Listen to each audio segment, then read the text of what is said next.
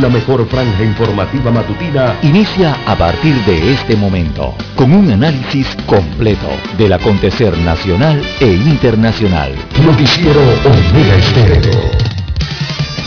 Omega Estéreo Noticias.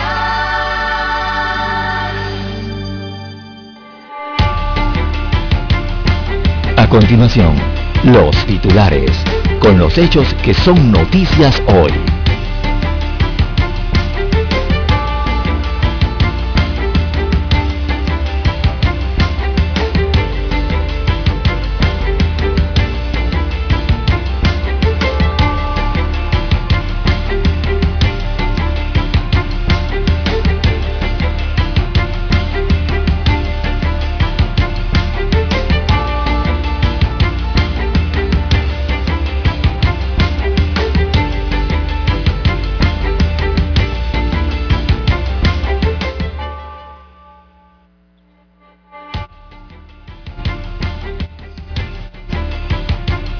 La Corte Suprema de Justicia hay dos demandas contra la resolución que restringe información. También tenemos para hoy, amigos oyentes, diputados cuestionan a Skilsen por alcance de los incentivos de la ley 122. Esta ley es la que entrega incentivos fiscales a la industria turística. También para hoy, amigos oyentes, eh, tenemos que el cannabis el viaje secreto de cinco funcionarios a Estados Unidos de América. Hay una empresa de origen canadiense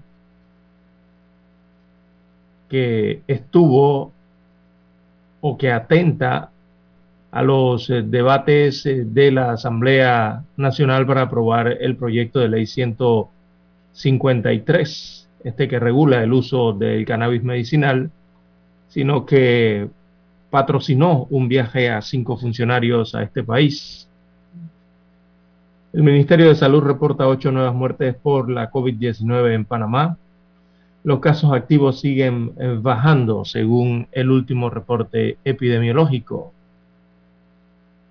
Esta enfermedad está dejando secuelas en pacientes recuperados, según destaca el Ministerio de Salud también alianza de organizaciones eh, piden el retorno a aulas, señalan que es impostergable. Eh, ya es la alianza de 17 organizaciones de la sociedad civil, también incluidos gremios y organismos internacionales que eh, tildan de impostergable el regreso a las aulas de clase en Panamá. También el volumen eh, negociado en la bolsa eh, apunta, a récords. Esto en la bolsa latinoamericana de valores Latinex. Supera sustancialmente los registros eh, de los años anteriores y apunta a completar el 2021 marcando un récord histórico. También el canal de Panamá recibirá el primer crucero con pasajeros en medio de la pandemia. Esto será el próximo domingo, cuando llegue el Star Breezy de la naviera Winstar Cruises. También para hoy, amigos oyentes, tenemos que eh, víctimas de ataques o víctimas de ataque en San Francisco fueron inquilinos eh, de La Joya. Hay detalles. También mujer muere tras lanzarse desde el octavo piso de, la, de una multifamiliar en Patio Pinel. En otros informes eh, para la mañana de hoy, sicarios acecharon a un hombre, le realizaron varios disparos. Posteriormente esta persona murió en el Hospital Santo Tomás.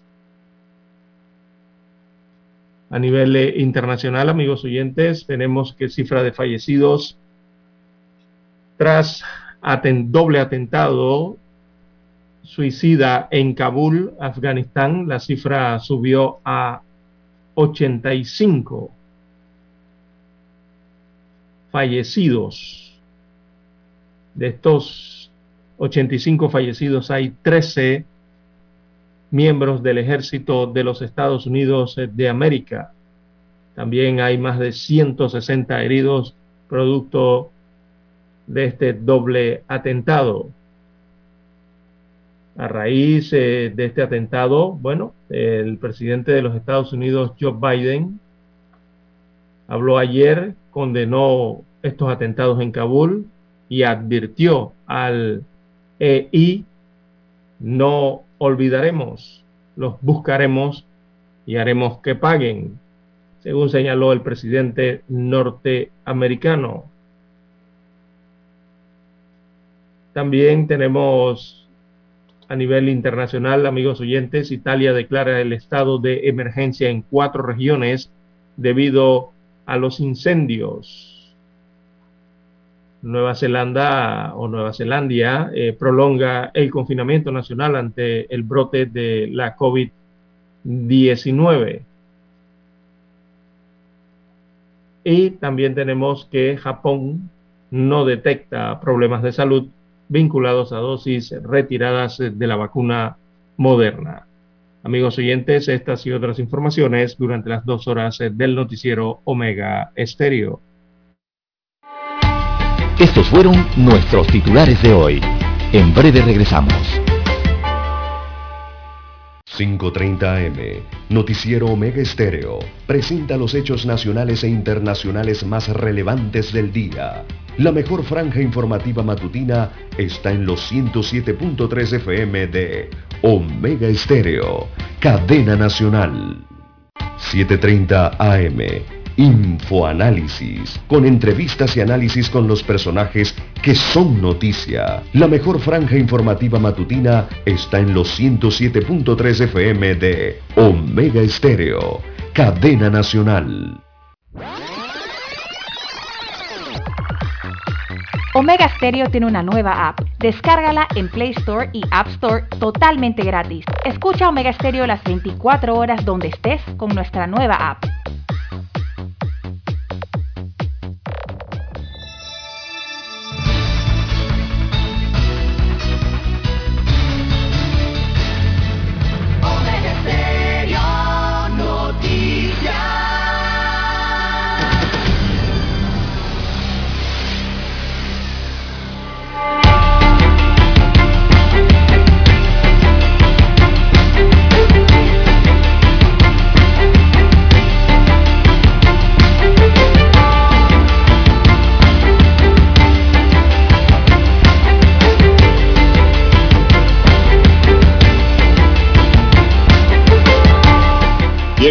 Amigos y amigas, muy buenos días. Hoy es viernes 27 de agosto del año 2021. Daniel Araúz está en el tablero de controles en la mesa informativa. Les saludamos. César Lara. Y Juan de Dios Hernández Sanur para presentarle las noticias, los comentarios, los análisis de lo que pasa en Panamá y el mundo en dos horas de información. No sin antes agradecer a Dios Todopoderoso por esa oportunidad que nos da de poder compartir esta nueva mañana de inicio de fin de semana con todos ustedes y de esta forma llegar hacia sus hogares, acompañarles en sus vehículos, en su puesto de trabajo y donde quiera que usted se encuentre. Pedimos para todos salud, que es un divino tesoro, la seguridad y protección que necesitamos a todo nivel, sabiduría, muy necesaria, y la fe, fe cierta, fe en Dios. Mi línea directa de comunicación es el doble seis catorce catorce cuarenta y cinco. Ahí me pueden escribir en mi línea directa de WhatsApp. Entonces, Lara está en redes. Lara, ¿cuál es su cuenta? Bien, estamos en las redes sociales en arroba César Lara R. Arroba César Lara R es mi cuenta en la red social Twitter. Allí puede enviar sus mensajes, sus comentarios, sus denuncias, sus fotodenuncias, también el reporte del tráfico temprano por la mañana.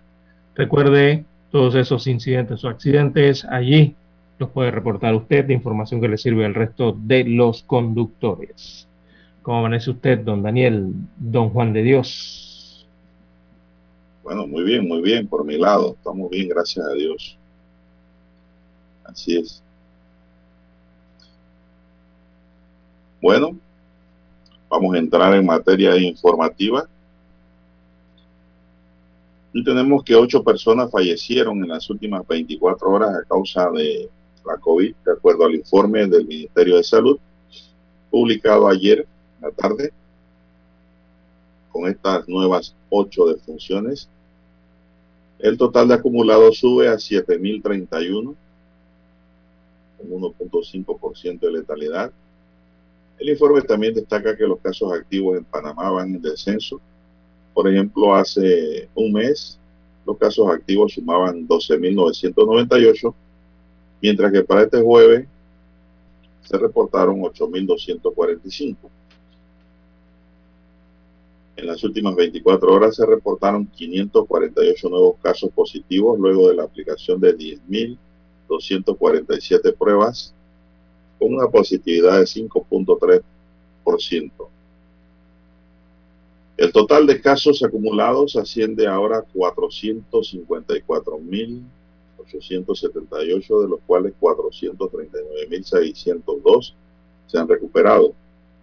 En el aislamiento domiciliario se reportan 7.851 personas, de los cuales, de las cuales 7.619 se encuentran en sala, en casa, 7.619 en casa y 232 en hoteles, hospitales.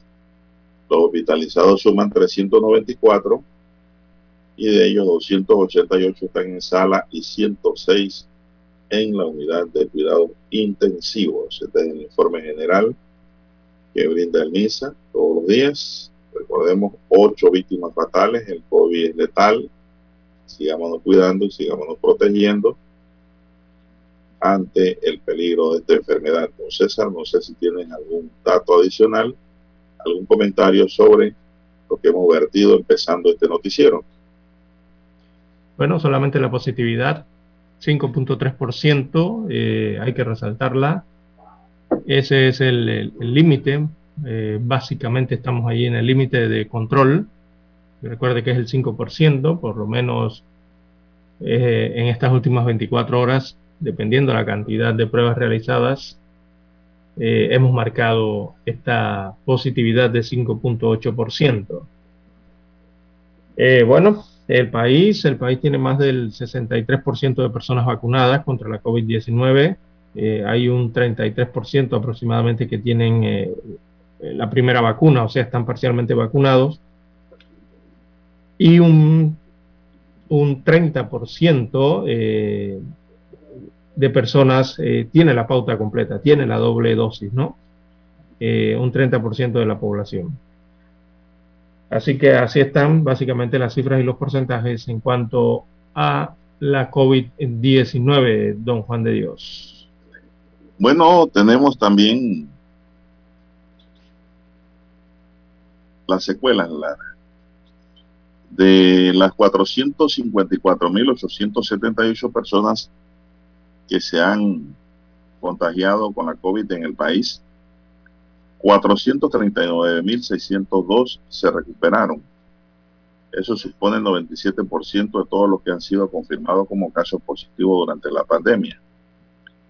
Eduardo Ortega, asesor del consorcio vacuna COVID-19, señaló que como país debemos prepararnos para atender a los recuperados con secuelas de lo que hemos venido hablando en este espacio sobre todo aquellos que sufren la forma severa y grave de la enfermedad. Por eso es importante vacunarse para evitar graves padecimientos, dijo el doctor. Recuperados de la COVID están presentando secuelas en la salud que inquietan tanto a, los, a las autoridades como a los científicos. El asesor del consorcio de vacunas COVID-19 subrayó que no está siendo una enfermedad benigna, pues la frecuencia de síntomas y afecciones a largo plazo después de la infección del SARS-CoV-2 varía ampliamente entre el 5 y el 80%. ¿Qué significan estos porcentajes? En palabras de Ortega, las secuelas de la COVID están condicionadas por factores como la edad o la forma en la que se haya manifestado la enfermedad, es decir, leve o grave. Por ejemplo, precisó que mientras más joven es el paciente o si el asintomático o si es asintomático que no presenta los síntomas, las posibilidades de presentar secuelas están entre 5 y el 10%. Mientras que si el contagiado tiene 40 o 50 años, entonces las probabilidades aumentan a un 40%. En el país, más de 438 mil personas se han recuperado del virus, pero a juicio del también jefe de la Secretaría Nacional de Ciencia y Tecnología, una buena parte quedará con padecimientos. Así que no es cuestión de enfermarse decir que yo lo paso, porque mire lo que sucede. Quedan padecimientos, mucha atención. En conclusión, vamos a tener a muchas personas con enfermedades crónicas a quienes la COVID-19 les afectó los riñones o los pulmones. Miren, e incluso mentalmente, es decir, psiquiátricamente, por eso es importante vacunarse para evitar precisamente esas consecuencias a la salud, ya que la vacuna evita la forma grave de la enfermedad, recomendó el médico. Además, considero que se debe preparar a las entidades de salud del país para tratar a estos pacientes. No es cuestión de pasar la COVID nada más. Además, considero, de momento, pues el Ministerio de Salud y la Caja de Seguro Social han habilitado 17 clínicas por COVID y los principales padecimientos que atienden son ansiedad, depresión, fatiga, cansancio y dificultad para dormir. Asimismo, problemas renales y del sistema nervioso. ¿Escuchó esto, Lara? Esto es serio, ¿eh? Sí, sí, correcto, don Juan de Dios, porque los infectados eh, por COVID-19, la mayoría presenta síntomas meses después eh, que superan eh, la enfermedad. Y evidentemente ante estas, estas cicatrices o secuelas que deja el COVID-19, el sistema sanitario panameño tiene que prepararse, don Juan de Dios, porque esto significa mayor atención. O sea, ya lo que estaba atendiendo antes del COVID-19 ahora se presenta una nueva situación post-COVID para atender. Y eso significará, em, atender esa demanda significará mayores recursos, don Juan de Dios, para los hospitales eh, y personal, evidentemente, para eh, proceder a lo que es la recuperación del COVID-19. Bueno, esto por fin habló alguien alto y claro sobre el tema, Lara, de eso hemos venido hablando en esta mesa porque hay mucha gente que piensa que dice, ay, a mí me dio COVID, y yo lo pasé. Pero miren las secuelas que, que, le golpean, secuelas crónicas, sobre todo que quedan problemas renales y pulmonares. Eh, sí, problemas de respiración y otros neuro, eh, eh, neurológicos también le quedan algunos, en menor grado, pero también. Y hasta psiquiátrica. Mentales, exacto. Ese es un problema.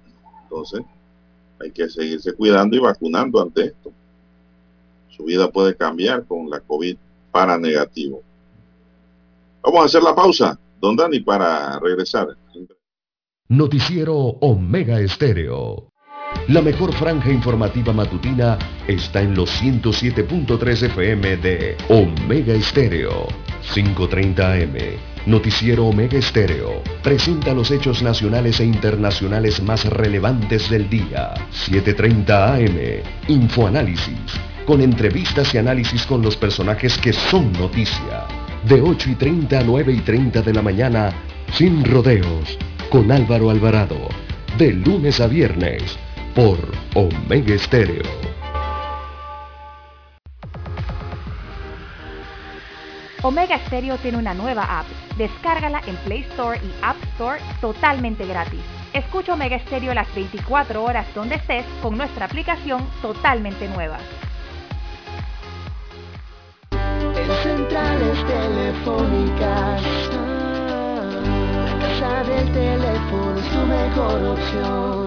Te asesoramos y ofrecemos buena atención años de experiencia trabajando para ti. La casa del teléfono, ubicados en Via Brasil y lista hermosa. La casa del teléfono, líder de telecomunicaciones. La casa del teléfono, distribuidores de Panasonic. Ven a visitarnos. La casa del teléfono. 229-0465. lsdtcorp.com. Distribuidor autorizado Panasonic. Para anunciarse en Omega Estéreo, marque el 269-2237. Con mucho gusto le brindaremos una atención profesional y personalizada. Su publicidad en Omega Estéreo. La escucharán de costa a costa y frontera a frontera. Contáctenos 269-2237. Gracias.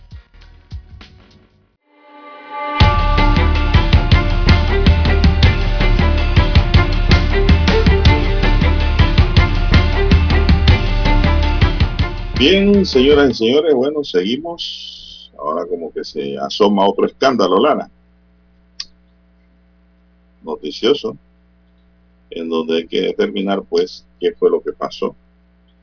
Y resulta que una empresa de origen canadiense, la Canan Medi Panamá SA, no solo estuvo atenta a los debates en la Asamblea Nacional para aprobar el proyecto de ley 153 que busca regular el uso del cannabis medicinal, sino que patrocinó un viaje a Luisiana, Estados Unidos, a cinco funcionarios, algunos claves en la toma de decisiones del futuro negocio del uso del cannabis con fines medicinales. La comitiva la integraron la directora nacional de farmacias y drogas, Elvia Lao, y la jefa de la sección de sustancias controladas, El Sahara, ambas del Ministerio de Salud, así como tres miembros del personal de apoyo de la Comisión de Salud de la Asamblea Nacional, encargada de las modificaciones al proyecto de ley.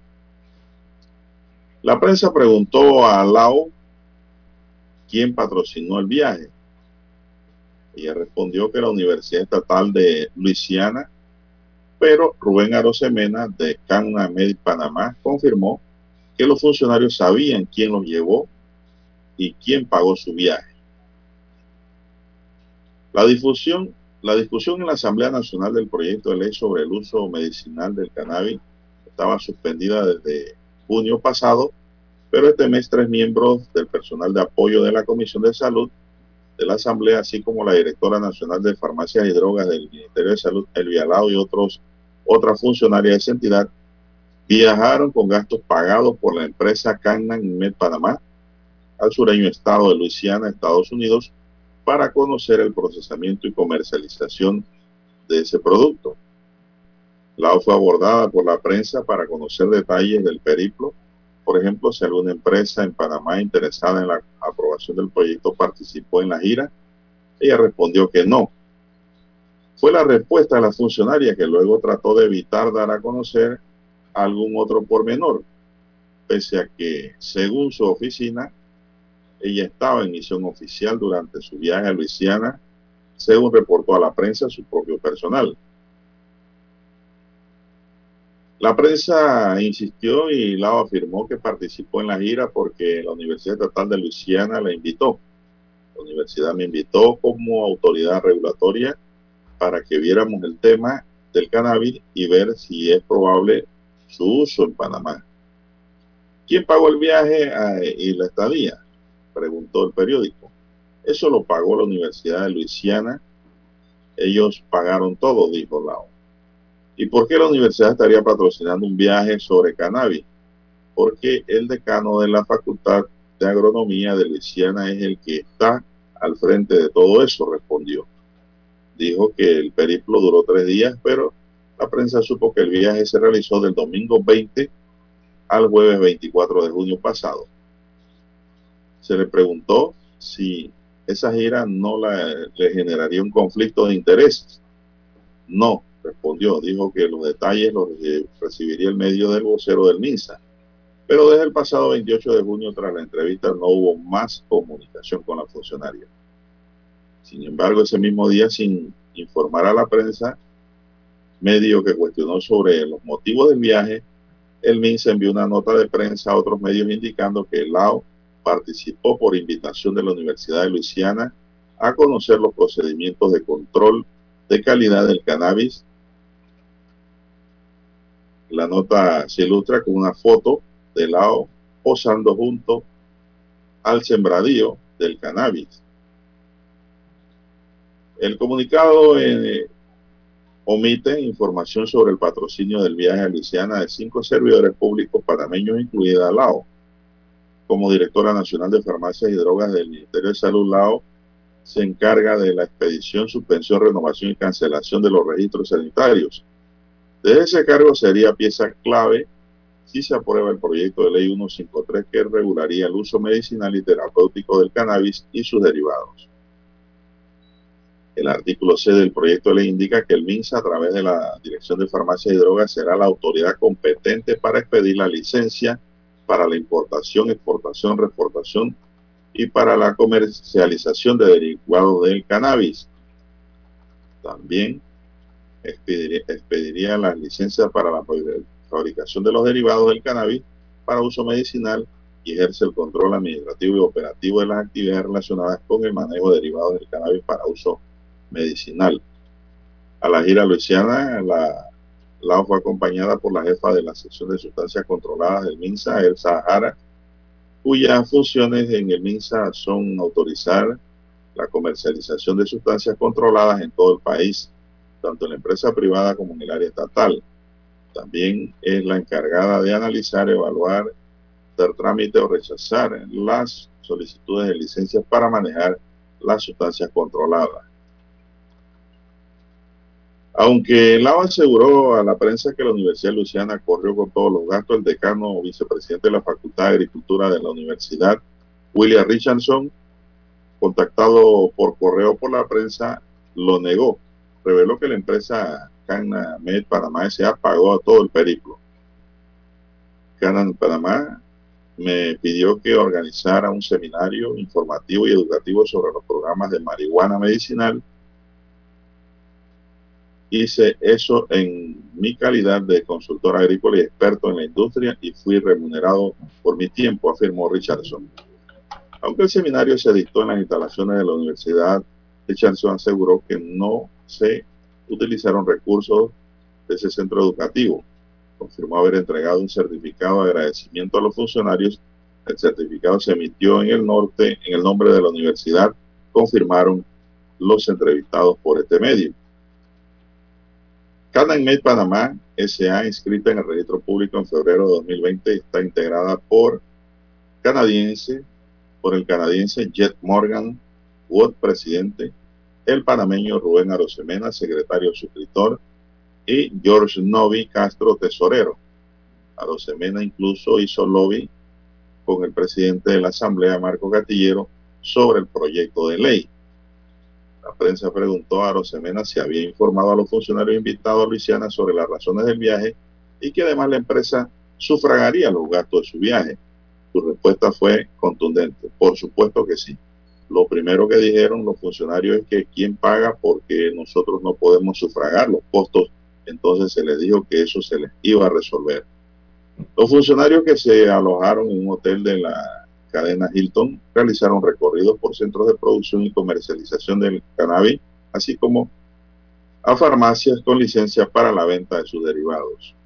Arosemena confirmó que CanEmed también invitó a funcionarios del Ministerio de Seguridad y Desarrollo Agropecuario, pero que no participaron, pues es el primero, en el primero hubo cambios de directores y en el segundo declinaron la invitación.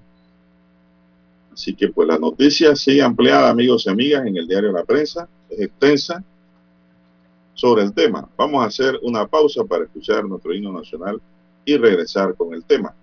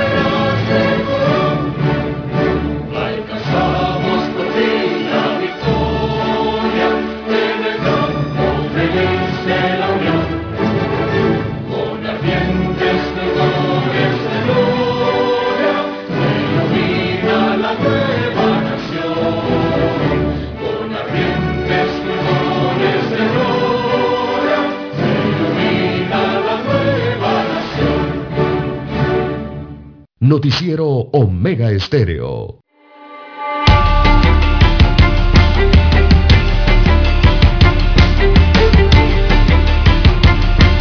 Bueno, continuamos con este tema. Eh, sobre la asamblea, luego de posar, dice, al costado de un sembradío de cannabis, o sea, de marihuana en Luisiana, la prensa abordó a la odontóloga Ingrid Pardo, asignada por el MINSA a la Comisión de Salud de la Asamblea. Pardo tiene un salario de 5.700 dólares mensuales en el Ministerio de Salud, pero está en la Asamblea. Ella dijo a la prensa, yo no soy funcionaria, sino disque asesora técnica en la Asamblea. Por eso la entrevista tiene que hacerla al MINSA y también directo al proponente de ley, al diputado Cristiano Adame, dijo la doctora Pardo. Pero ella fue. Ella fue. Pardo indicó que aunque estaba de vacaciones, recibió invitación de la Comisión de Salud de la Asamblea para viajar y observar cómo se cultiva el cannabis. Pardo dijo no saber quién pagó el viaje y estadía, pero para que se viera que habían participado, dijo que la universidad nos entregó un certificado. Tras el viaje, Pardo quedó convencida de que este sistema funcionaría y así al parecer lo recomendó en un informe que entregó a la Comisión de Salud. Lo interesante de producirla y nacionalizarla es que se bajan los costos de producción, resaltó.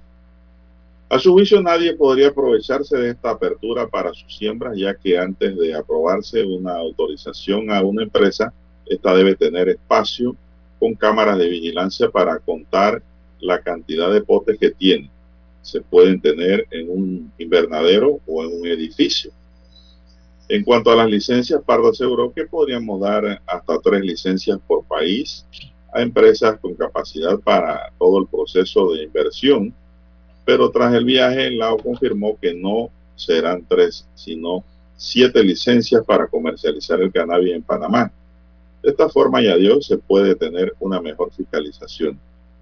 Pardo dijo no recordar los nombres de las empresas participantes en la reunión, solo que en una era de Canadá, con interés en entrar en este negocio en Panamá. Precisamente Canadá controla el ahora llamado oro verde del mercado de cannabis, el cual promete millones de dólares en esta nueva industria que se expande con rapidez y de manera simultánea en varios países de América Latina, incluido Panamá. Contrario a lo que dijo Lao a la prensa, que no hubo participación de empresas alguna en la gira, el presidente de Med, Jed Wood, así como el gerente de operaciones de la empresa, participaron del seminario, confirmó a Rosemena. También de la Comisión de Salud de la Asamblea viajaron los abogados Álvaro Céspedes y Ruth Ábrego. Céspedes dijo que hasta que hasta hace poco Céspedes dijo que el hasta hace poco presidente de la Comisión de Salud Víctor Castillo, autorizó el viaje a los tres integrantes de la comisión. Él no fue porque somos nosotros los que estamos trabajando en el proyecto de ley, indicó. Sin embargo, Arosemena tiene otra versión. Dijo que Castillo no viajó porque en ese momento estaba en el proceso de elección del candidato del PRD a presidente de la Asamblea. Incluso resaltó que hasta el entonces presidente de la Asamblea, Marco Castillero, sabía del viaje. Bueno, Lara, resumiendo esto, de historia, lo que hay que investigar aquí es si hay conflicto de intereses, ¿no? ¿Por qué? Porque la empresa está interesada en establecerse en el país y en que se apruebe la ley, versus el haber invitado a funcionarios que tienen que ver precisamente con el otorgamiento de permisos y licencias para esta actividad. Así se resume. Y que el viaje no lo pagó el Estado panameño, sino que lo pagó una empresa privada, así como su estadía. Es decir, una de las interesadas. Ay, don Juan de Dios, esto es lamentable, de verdad, esto viene ocurriendo. Lantay tiene que investigar ahí, es Lantay primero, si hay un conflicto de intereses como lo ha dicho la prensa hoy. ante, este hecho, esta realidad que, no, es nueva, don Juan de Dios. Estos hechos, estas realidades, este reportaje eh, revelan algo que se practica lamentablemente, muy lamentablemente desde hace décadas en, en, el ámbito político, en el ámbito estatal también. Eh, y que son estos viajes, eh, estos viajes que son parte incluso hasta de negociaciones políticas, ¿no? Y se convierten en viajes hasta claves para aprobar eh, leyes complejas en el país y sobre las cuales estas leyes regularmente tienen algún eh, tienen principalmente algún interés comercial. Eh, regularmente ocurre eso. Y siempre vemos estos casos, don Juan de Dios, y no se les pone coto, ¿verdad? Eh, en las instituciones se conoce a viva voz, don Juan de Dios, que estos viajes incluso le sirven a los, a los que están detentando el poder hasta para pagar favores políticos.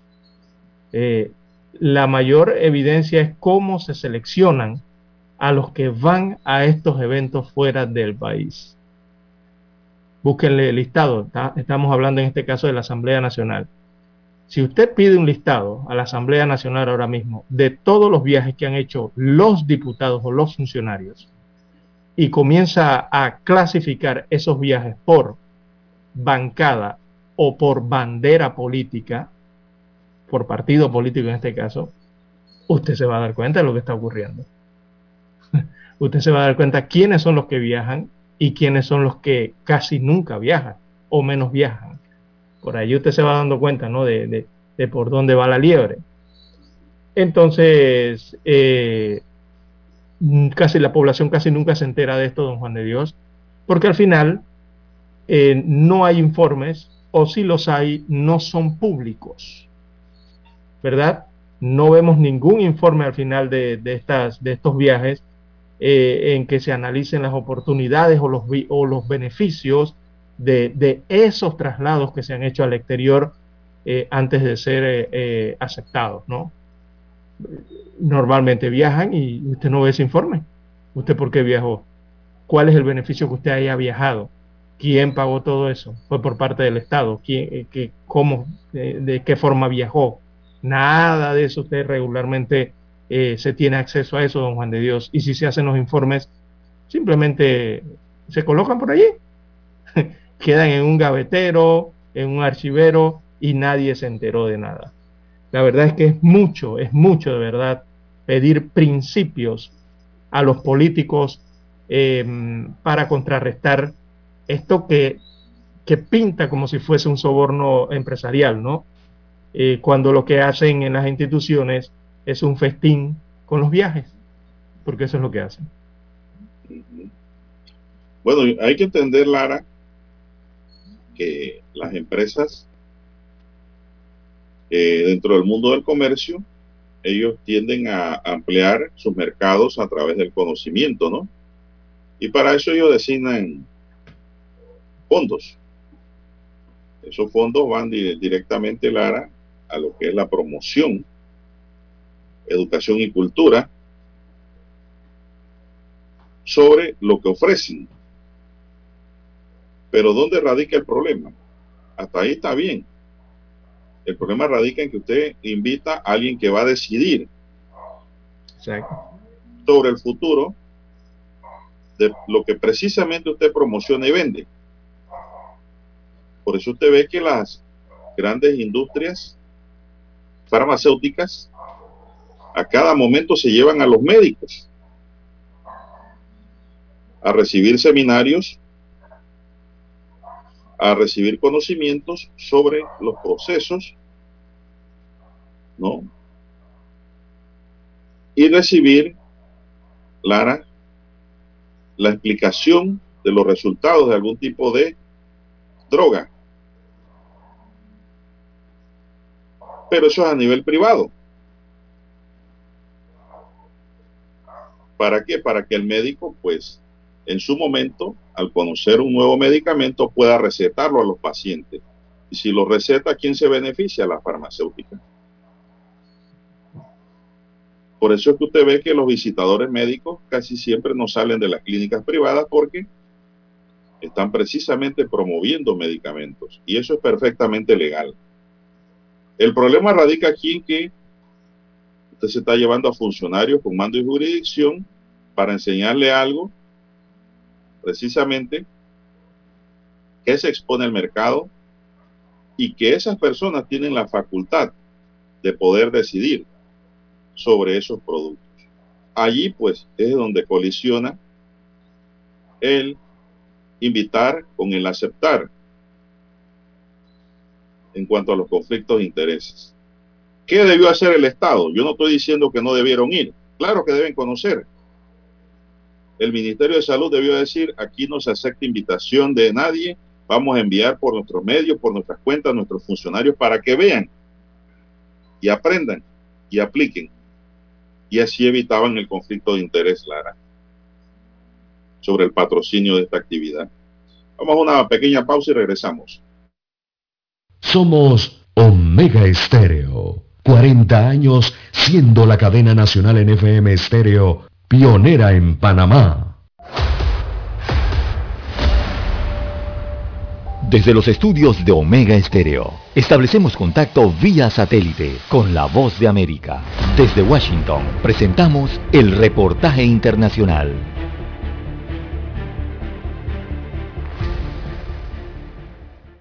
Los aliados de Estados Unidos dicen que no tienen más remedio que seguir el calendario estadounidense y retirar sus tropas de Afganistán antes del 31 de agosto, a pesar de los temores de que no todos salgan a tiempo. Mientras varios aliados de la OTAN están evacuando a sus ciudadanos del aeropuerto de Kabul, incluidos afganos elegibles que trabajaron junto a ellos y que ahora están desesperados por huir.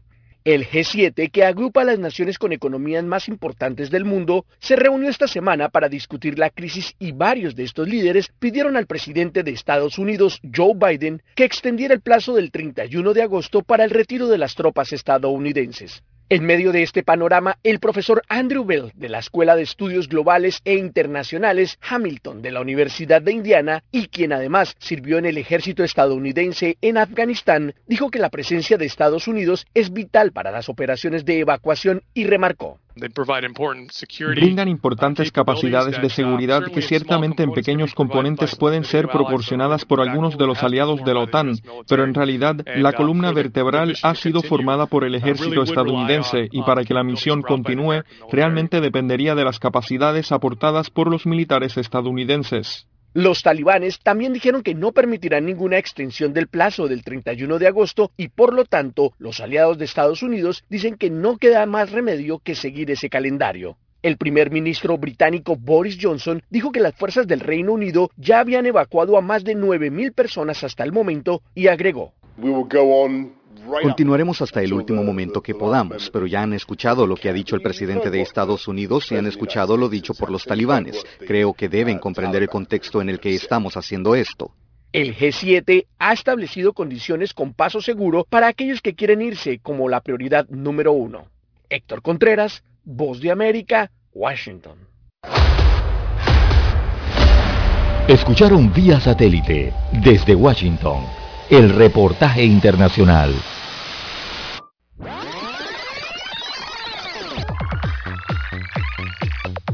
Omega Stereo tiene una nueva app. Descárgala en Play Store y App Store totalmente gratis. Escucha Omega Stereo las 24 horas donde estés con nuestra aplicación 100% renovada.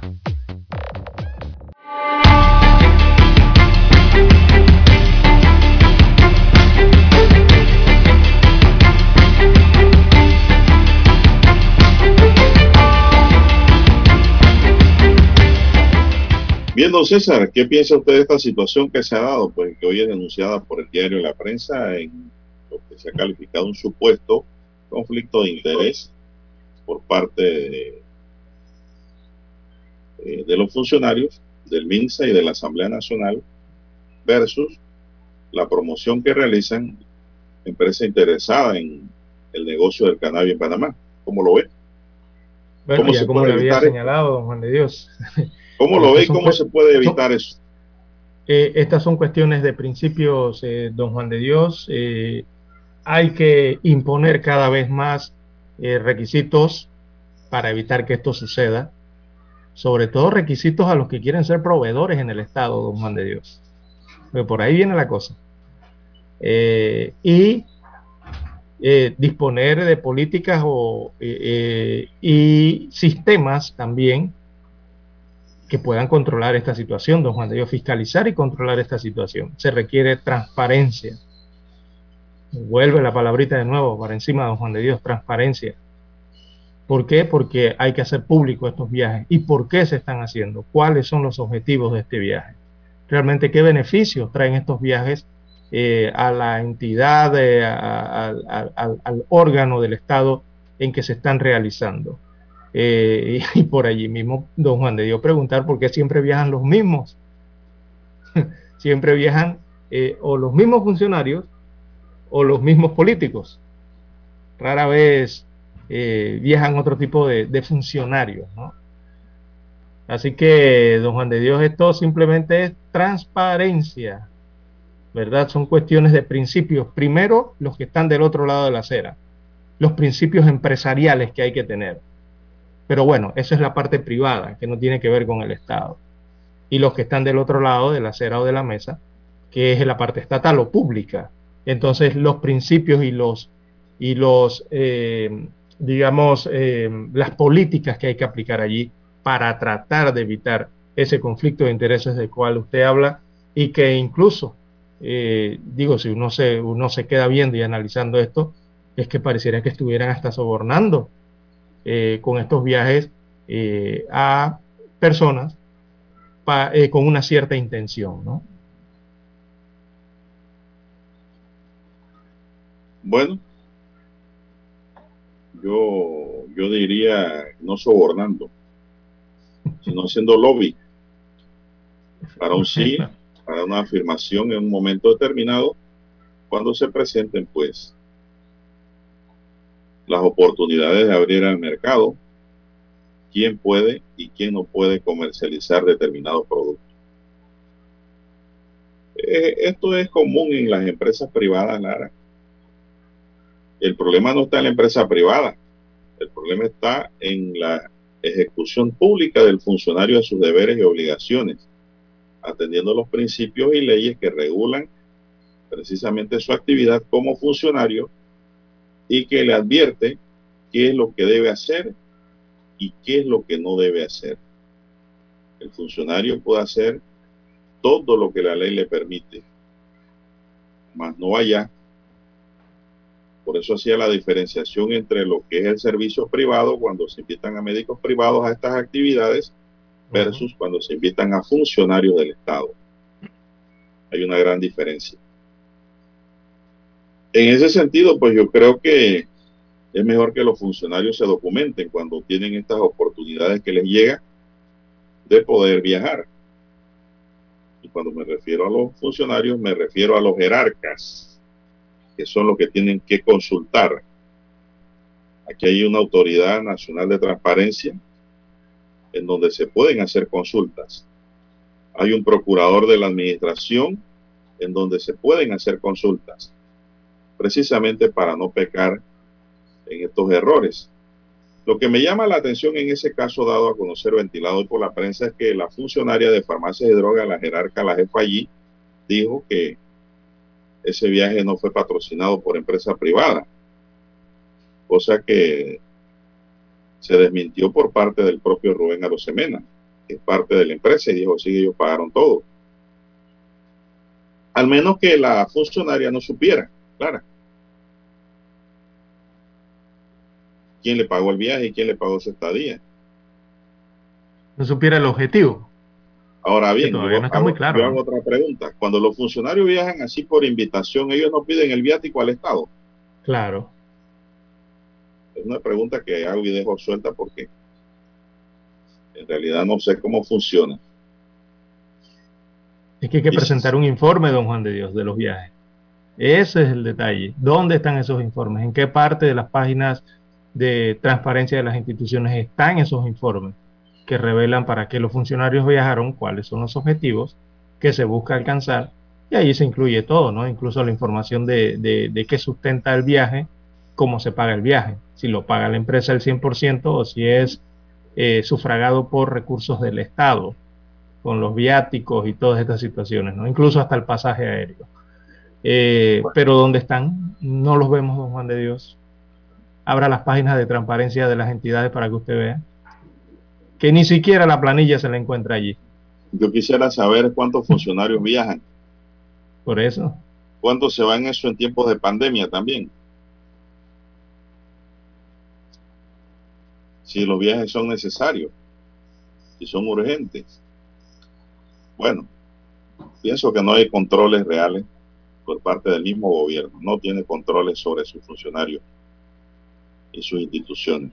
Sí y son sospechosos entonces estos, estos viajes eh, que parecieran resultar viajes claves para aprobar leyes que son eh, leyes bastante complejas en el país y sobre las cuales regularmente siempre ronda algún interés eh, comercial, o sea, confirmarse como proveedor, ¿no? En este caso del Estado. No proveedor, Lara simplemente para que te extiendan una licencia para trabajar en empresa privada, no proveedor, no necesariamente. de múltiples formas, ¿no? Simplemente para que te den una autorización o permiso para operar. Ahí está la clave. Ya de ahí viene todo lo demás. Provees al sector privado, provees al sector público, pero ya estás instituida, estás funcionando como empresa legalmente establecida. Así es. También hasta ese nivel. Bueno, ¿qué ha sabido usted también, Lara, de otro escándalo, otro bullicio que hubo? Dice que el IFARU becó a una serie de funcionarios con altos salarios. Oiga, sí, eso en las redes sociales estaba que echaba candela eso en las redes sociales, ¿verdad? Mucha gente indignada, los que por lo menos tienen eh, data y redes sociales. Pero la indignación, Lara, no es porque la gente estudie. Quiero que la gente estudie, que el panameño se prepare sea quien sea.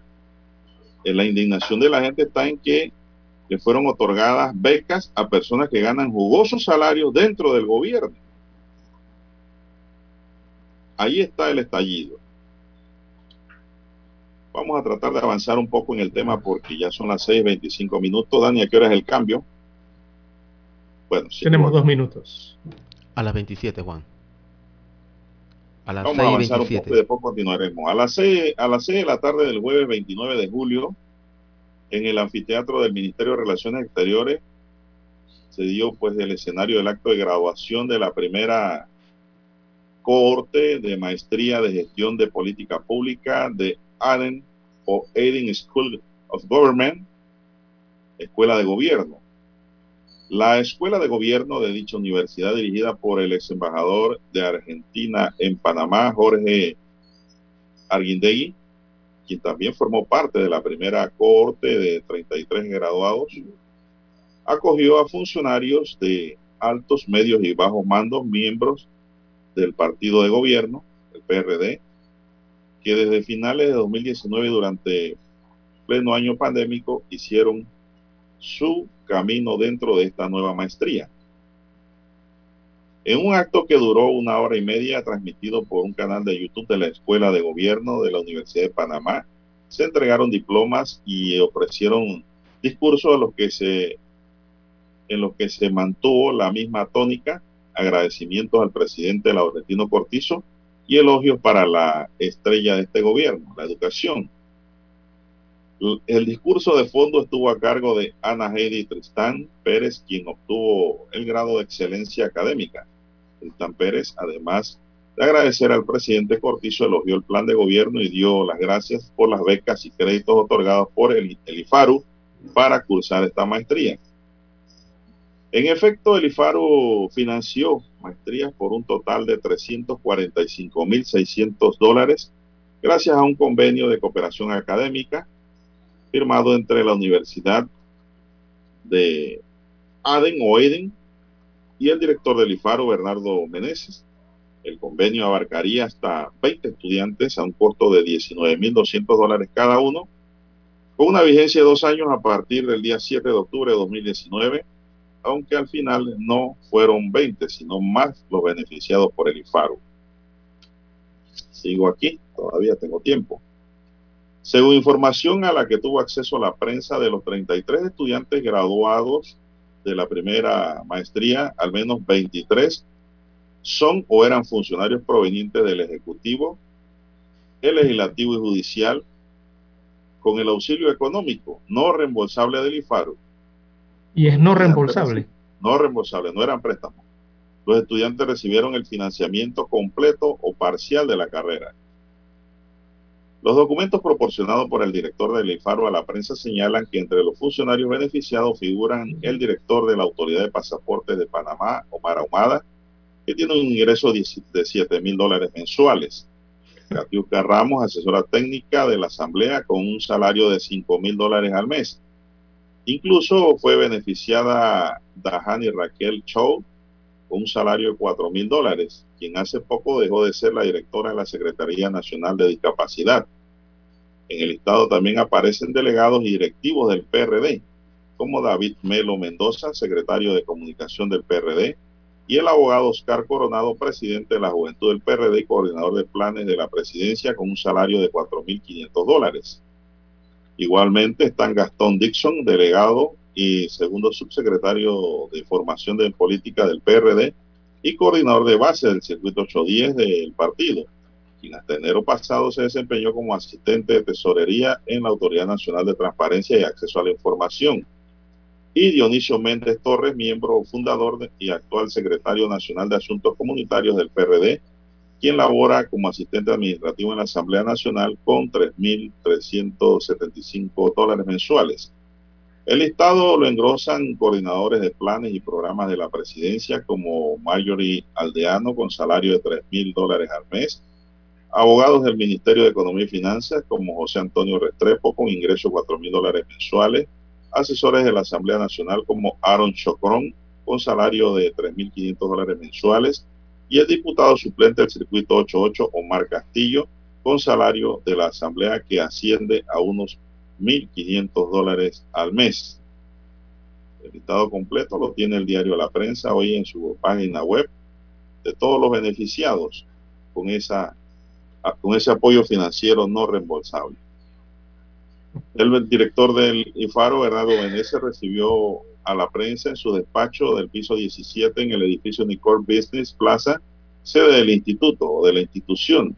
Consultado sobre el tema, admitió que los fondos con los que se beneficiaron a los funcionarios y políticos mencionados no son reembolsables.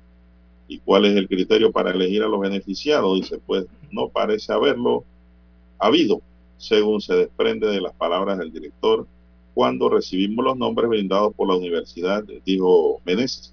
Era discriminatorio decir por qué el señor es director y por qué o por institución no le voy a dar. Y a eso si por otro motivo, si participaron 20, 25, 22 o 23 personas, se lo dimos a todos al que aplicó. Y eso queremos dejarlo claro, Lara. Óigame. La noticia sí.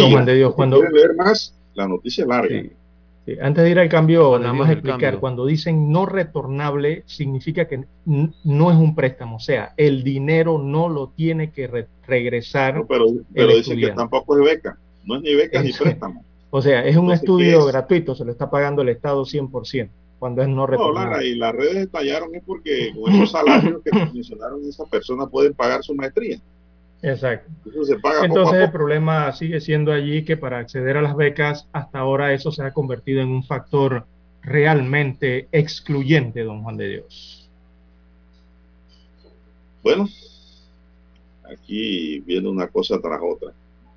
Eh, ayer dijeron que eso ya lo había hecho el gobierno de Varela también, pero nunca supimos nada. Nadie dijo nada, nadie denunció nada. No sé si eso es cierto. Disculpa, Juan, el cambio comercial.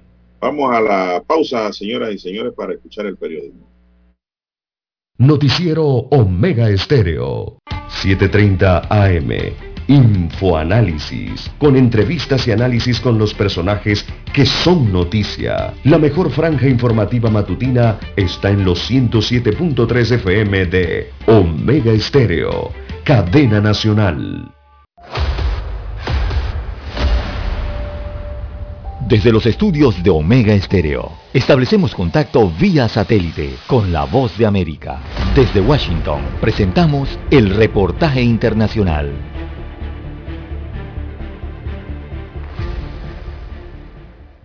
Los 4.355 millones de dólares que Argentina recibió por derechos especiales de giro del Fondo Monetario Internacional como parte del dinero que el organismo envió a sus miembros para amortiguar las consecuencias sufridas por la pandemia del COVID-19, el gobierno confirmó que los usará para pagarle al fondo. Esto nos permite afrontar la continuidad de las negociaciones para reprogramar los vencimientos de un préstamo por 44 mil millones de dólares contraídos durante la administración del presidente Mauricio Macri, dijo indignado el ministro de Economía Martín Guzmán. Que lo que hacen es generarnos una carga de deuda insostenible que tenemos que resolver justamente para poder contar con las capacidades que se requieren para las políticas públicas para el desarrollo. Mientras, en las calles de las grandes ciudades, sobre todo en Buenos Aires, las movilizaciones constantes de agrupaciones populares de pobres, de sindicatos alternativos y de partidos políticos de izquierda reflejan la grave crisis social y económica que padece el país, señalan los encargados de los comedores comunitarios. Y mira, la realidad de hoy en día es bastante cruel porque cada vez, yo por ejemplo tengo un merendero y cada vez hay más personas,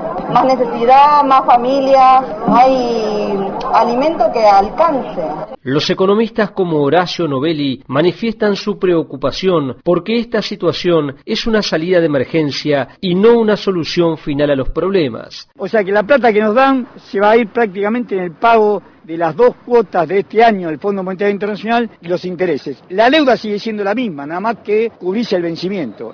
Es postergar la, la deuda para más adelante. Juan Ignacio González Prieto, Voz de América, Buenos Aires, Argentina.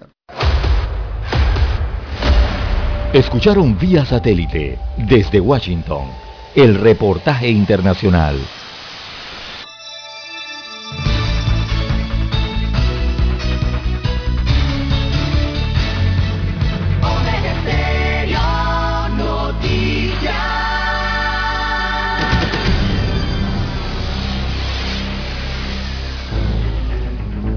Las noticias impresas en tinta sobre papel. Con ustedes. Escuchando el periódico. Los titulares de las primeras planas de los diarios estándares de circulación en Panamá.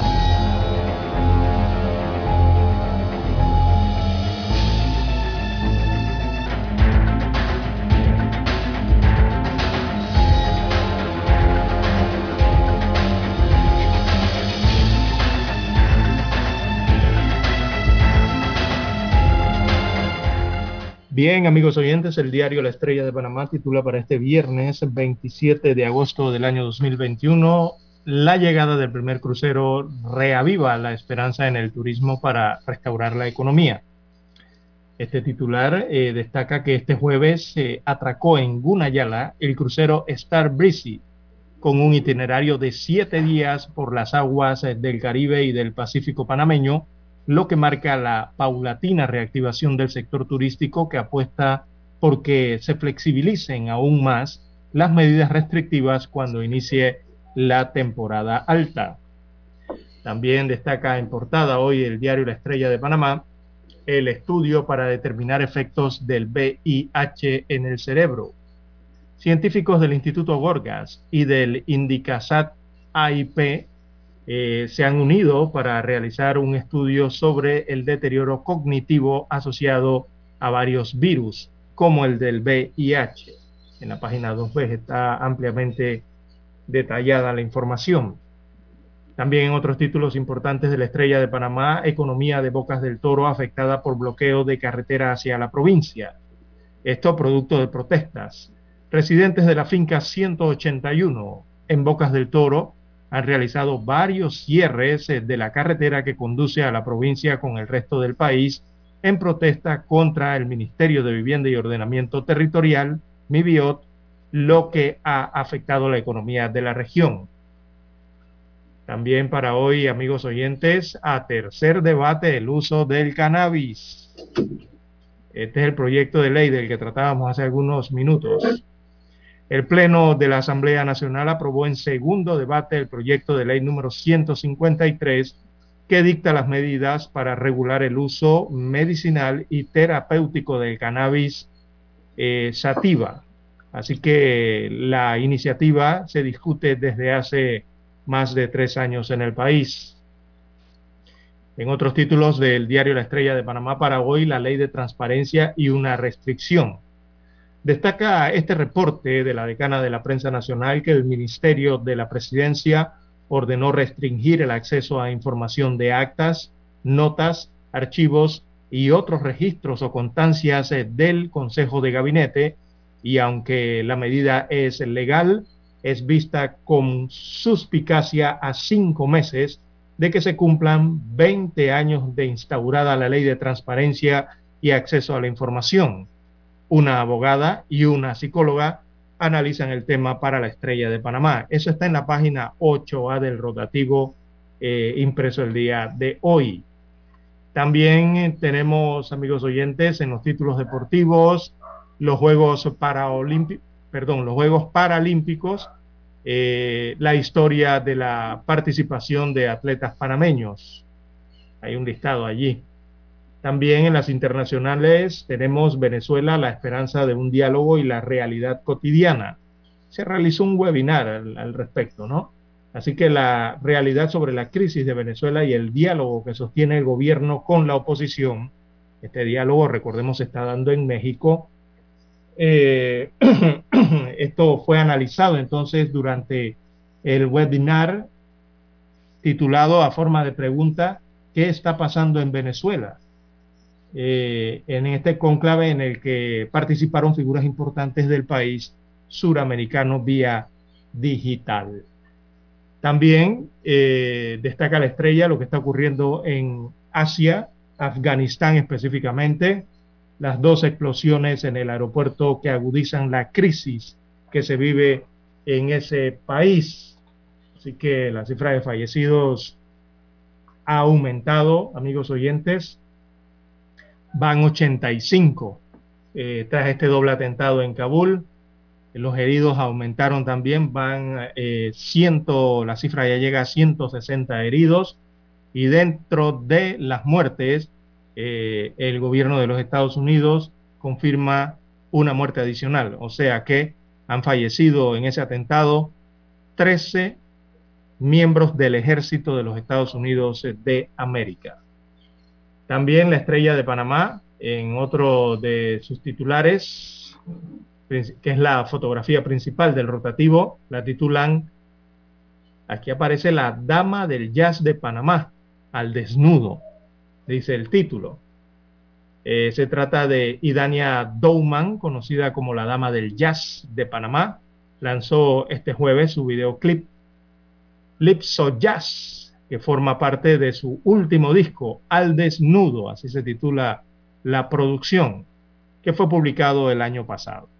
Así que aparece fotografía eh, interpretando entonces algunas de las melodías. Eh, Idana Douman. Bien, el cuadro COVID-19 del diario La Estrella de Panamá destaca 454.878 casos confirmados, son los contagios a lo largo de la pandemia. Eh, a lo largo de la pandemia también ya se han registrado 7.031 fallecidos. Específicamente en la última jornada hay 548 nuevos contagios o nuevos casos. Fueron los detectados por las pruebas en las últimas 24 horas. Y también en esas 24 horas las autoridades oficializaron ocho decesos del día. Eh, en cuanto a los recuperados, la cifra verde destaca 439.602 pacientes eh, restablecidos de la enfermedad o curados de la enfermedad. Bien, son los títulos que tienen portada el diario La Estrella de Panamá. Pasamos ahora a los que nos muestra en primera plana el diario La Prensa. Bien, don Juan de Dios, el diario La Prensa titula para hoy, tiene que activar el micrófono. Así es, adelante. Bien, amigos y amigas, son las 6:42 minutos. Continuamos con los titulares. Tenemos que en la Corte hay dos demandas contra la resolución que restringe información El magistrado Hernández León fue asignado como ponente de la demanda de inconstitucionalidad presentada por el abogado Daniel Arturo Lombana ante la Corte Suprema contra la precitada resolución 71 del 4 de agosto de 2021 del Ministerio de la Presidencia. Diputados cuestionan a Skilsen por alcance de los incentivos de la Ley 22. El administrador de la Autoridad de Turismo de Panamá, Iván Skilsen, fue fuertemente cuestionado por los diputados de la Comisión de Presupuesto por los incentivos fiscales a la industria turística establecidos en la Ley 122 del 31 de diciembre de 2019. Cannabis, el viaje secreto de cinco funcionarios a Estados Unidos, una empresa de origen canadiense de nombre Canon Med Panamá SA no solo estuvo atenta a los deberes de la Asamblea Nacional, a los debates para aprobar el proyecto de ley 153, que busca regular el uso del cannabis medicinal, sino que patrocinó un viaje a cinco funcionarios. MINSA reporta ocho nuevas defunciones por COVID-19. Casos activos siguen bajando, dice el informe. La COVID-19 deja secuelas en pacientes recuperados. Alianza de organizaciones, retorno a aulas impostergable una alianza de 17 organizaciones de la sociedad civil, gremios y organizaciones internacionales, tildo de impostergable el regreso a las aulas de clases. Volumen negociado en bolsa apunta a récord, dice Mercado de Valores. El volumen negociado en la Bolsa Latinoamericana de Valores, Latinex, en la que va de ejercicio, supera sustancialmente los registros de los años anteriores y apunta a complementar el 2021 marcando un récord histórico. Comisión recibe informe del reglamento interno de reformas. La Comisión de Credenciales de la Asamblea recibió ayer el informe de la subcomisión designada para el análisis del proyecto de ley 96 que modifica el reglamento interno del legislativo, pero este no tiene fecha para su discusión. El canal recibirá el primer crucero con pasajeros en medio de la pandemia. El próximo domingo el canal de Panamá registrará el primer tránsito de un crucero con pasajeros dentro del año fiscal 2020-2021. Se trata de la embarcación Star Breeze de la naviera Wistar Cruises que ayer 26 de agosto llegó a Gunayala Riesgosa propuesta para reformar el IBM. Se toma el debate. La Asociación Nacional de Enfermeras de Panamá y la Federación Nacional de Servidores Públicos insistieron ayer en el debate al tema para presentar, saca la nota, en este caso, para presentar se me movió la página, amigos y amigas. Estamos trabajando con internet. Bueno, seguimos mientras se reubica la página aquí, la página del diario La Prensa. Panamá debe impedir a PPC que frene el desarrollo de puerto, dice Jorge Luis Quijano en otro titular riesgosa propuesta para reformar el IBM. Se toma el debate la Asociación Nacional de Enfermeras de Panamá y la Federación Nacional de Servidores Públicos, FENACER, insistieron ayer en presentar la propuesta de consolidación de los sistemas de invalidez, vejez y muerte, destaca el titular que se me había movido.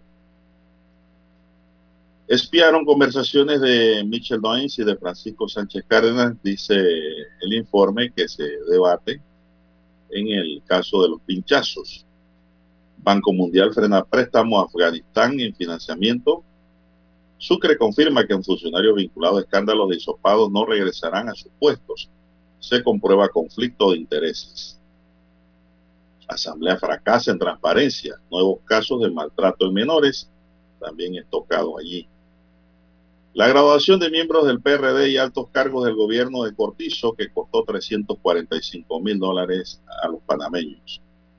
El IFARO financió las maestrías gracias a un convenio de cooperación académica firmado con la Universidad de Eden y el director Bernardo Meneses para el año 2019. Biden niega indicios de colusión entre talibanes y grupos yihadistas. El atentado en Kabul de ayer. Mesa técnica analizará proyecto de ley sobre casco antiguo en Colón. Nacional de Voleibol será en Chiriquí y Boca del Toro. También Spike Lee, revista documentales sobre el 11 de septiembre en cine ya. Herrerano con plan directo de competencia para el mayor de béisbol. También Tom Cruise revela su maniobra más peligrosa en Misión Imposible 7. La tormenta tropical Ida se forma en el Caribe y se pronostica que se convertirá en huracán.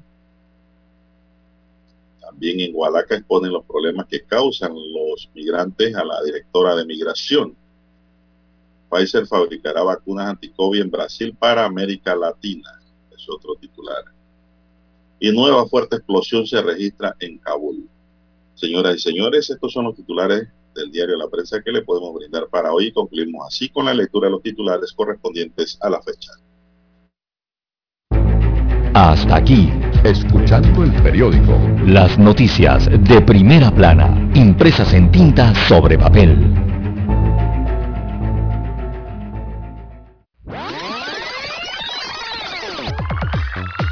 Omega Stereo tiene una nueva app. Descárgala en Play Store y App Store totalmente gratis. Escucha Omega Stereo las 24 horas donde estés con nuestra nueva app.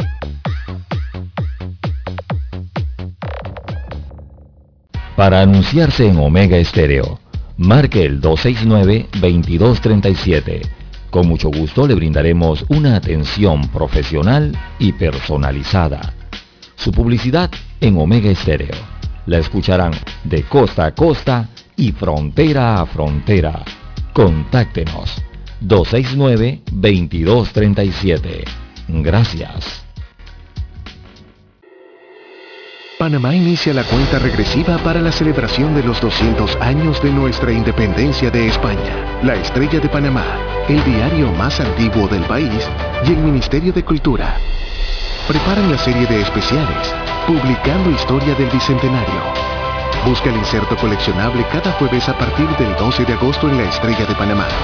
Celebremos unidos nuestro Bicentenario.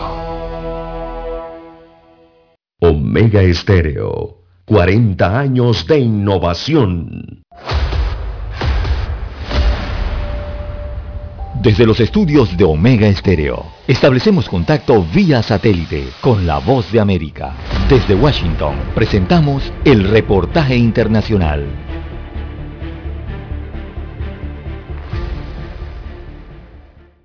Hasta 1.500 civiles estadounidenses permanecen en Afganistán a menos de una semana para que las operaciones militares estadounidenses terminen allí, con funcionarios gubernamentales tratando de ayudarlos a salir, determinar si quieren esa ayuda o averiguar si han decidido quedarse según señaló el miércoles el secretario de Estado de Estados Unidos, Anthony Blinken. El máximo diplomático estadounidense informó además que había unos 6.000 estadounidenses en Afganistán el 14 de agosto, cuando los insurgentes talibanes tomaron el control militar del país y comenzaron las evacuaciones. Desde ese entonces, dijo, al menos 4.500 estadounidenses han sido trasladados en avión fuera del país, incluidos 500 en el último día. En otras informaciones, las personas que buscan emigrar a Estados Unidos deben estar vacunadas, según una nueva regla emitida por los Centros para el Control y Prevención de Enfermedades de Estados Unidos. Específicamente, la norma sería para aquellos extranjeros que solicitan beneficios de inmigración, como la residencia permanente o aquellos que buscan asilo o refugio. La medida entraría en vigor a partir del 1 de octubre. Por otra parte, horas después de la decisión de la Corte Suprema de Justicia de restablecer el programa de los protocolos de protección al migrante o permanecer en México, el gobierno del presidente Joe Biden apeló el mandato judicial y continúa en su empeño por eliminar tal proceso. Desde Washington, Sofía Pisani, Voz de América. Escucharon vía satélite desde Washington el reportaje internacional. Omega Estéreo, 40 años innovando. Es momento de adentrarnos al mar de la información. Este es el resultado de nuestra navegación por las noticias internacionales más importantes en este momento.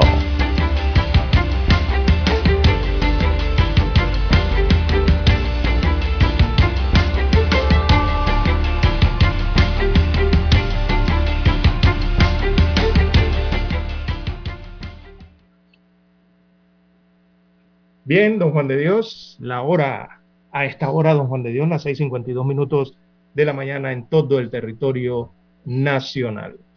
Eh, de relieve a nivel internacional, evidentemente lo ocurrido en Afganistán, don Juan de Dios, no deja de ser noticia este país asiático. Eh, la cifra de fallecidos eh, en el doble atentado el día de ayer, atentados suicidas por parte del Estado Islámico, que se reivindicó estos atentados.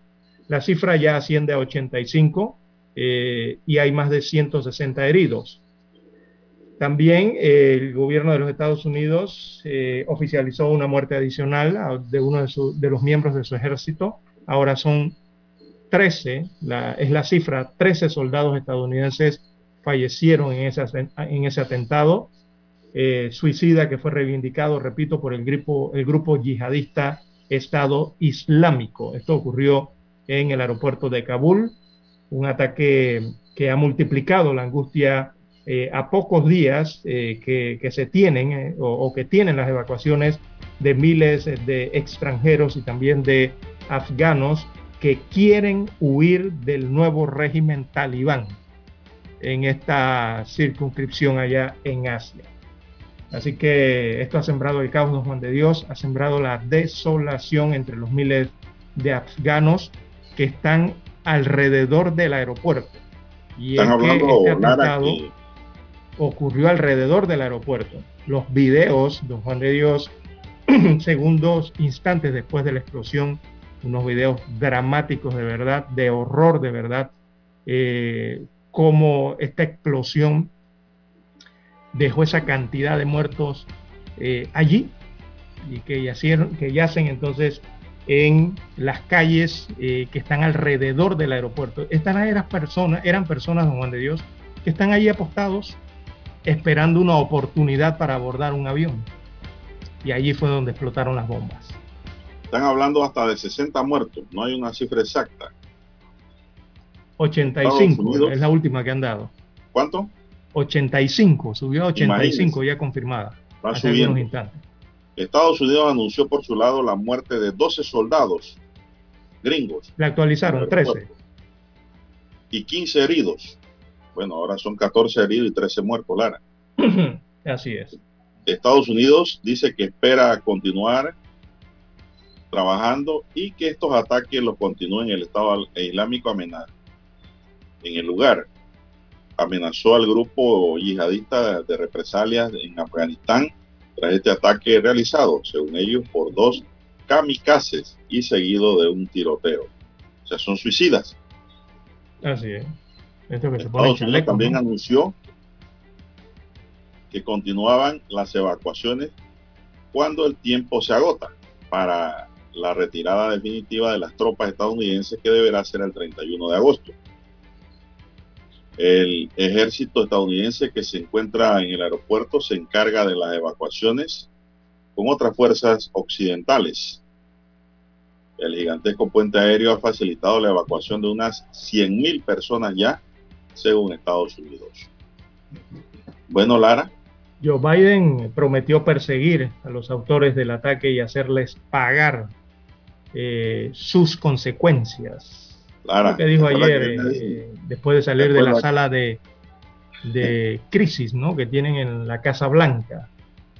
Así que dijo que los Estados Unidos no se iba a dejar intimidar, según las palabras del mandatario, que don Juan de Dios se le observaron lágrimas en los ojos al presidente norteamericano mientras rendía entonces ese sentido homenaje a los soldados muertos en este atentado. Bueno, como es la vida, ¿no? A lo mejor ya estos soldados estaban, sus familiares esperando que regresaran y que terminara la evacuación. Y se quedan en último momento allá a raíz de este ataque. ¿Usted se acuerda que yo le comenté que tenían que filtrar muy bien? el área, Lara. Porque inclusive yo soy del pensar, yo no soy agente de la CIA y el FBI, ni de la PTJ. ni de la PTJ, por decir otro organismo de investigación o de IJ. Pero tiene todo el derecho a pensar, don Juan de Dios. Claro que tengo el derecho a pensar y sospechar también. Y yo sospechaba que dentro de esa masa iban a infiltrar terroristas. Y pienso que no solo han tratado de infiltrarlo dentro de la muchedumbre que está afuera golpada, sino los que están sino saliendo. cruzarlo hasta donde están los aviones norteamericanos de carga, que son los que están llevando, y de pasajeros, que son los que están llevando a afganos y a funcionarios de Estados Unidos y de otros países que se han alejado o se quieren alejar del lugar a Puerto Seguro. Es que, es que se, han, se han registrado una serie de incidentes. Es difícil. A la Armada, a la Aeronáutica Militar, que viene siendo la Fuerza Aérea de Italia, don Juan de Dios. ¿Cómo usted va a detectar, Lara, un kamikaze? ocurrió algo similar. ¿Cómo usted va a detectar un kamikaze en una multitud que está desesperada por irse y que quiere cruzar y entrar al aeropuerto? Un problema bien serio. Pues, y aquí no le queda otra a Estados Unidos que filtrar sus agentes para tratar de determinar y evitar sobre todo este tipo de atentados. Así es. No, y las situaciones se están presentando por todos lados, Juan de Dios, no simplemente a los del ejército de los Estados Unidos. A los del ejército de Italia eh, también ocurrió otro incidente con ellos en las últimas 24 horas. Un avión C-130 de la Aeronáutica Militar de Italia eh, recibió, eh, le lanzaron disparos eh, cuando despegaba de Kabul eh, y la comandante de esa aeronave italiana tuvo que realizar maniobras de, de estas maniobras evasivas, incluso tuvo que lanzar bengalas eh, desde el avión, estos equipos que tienen, ¿no? que lanzan bengalas para distraer y don Juan de Dios eh, tuvieron que hacer esta maniobra. Aquí me están llamando quién. Ah, bueno. Eh, tuvieron que realizar esta maniobra, pero gracias a Dios lograron eh, eh salir de esa situación y aterrizar en Kuwait eh, de forma segura. Pero hasta esto está ocurriendo. Están alumbrando a las aeronaves, estos equipos de ametralladoras y esto, ¿no? Alumbran a las aeronaves y las aeronaves comienzan a defenderse en el aire. Y todas estas aeronaves lo que llevan son evacuados, don Juan de Dios. Están evacuando gente. Y hasta eso, hasta en eso, eh, los están persiguiendo a, a, la comunidad internacional. Mire usted cómo está. Esta es la hora. 7 AM. 7 horas. Omega Estéreo 40 años con usted en todo momento. El satélite indica que es momento de nuestra conexión. Desde Washington vía satélite y para Omega Estéreo de Panamá, buenos días América. Buenos días América, vía satélite desde Washington.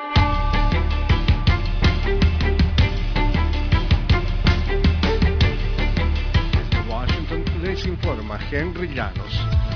El presidente de Estados Unidos, Joe Biden, se comprometió a dar caza a los terroristas que perpetraron un atentado suicida el jueves en Afganistán, en el que al menos 12 soldados estadounidenses, además de decenas de civiles afganos, perdieron la vida.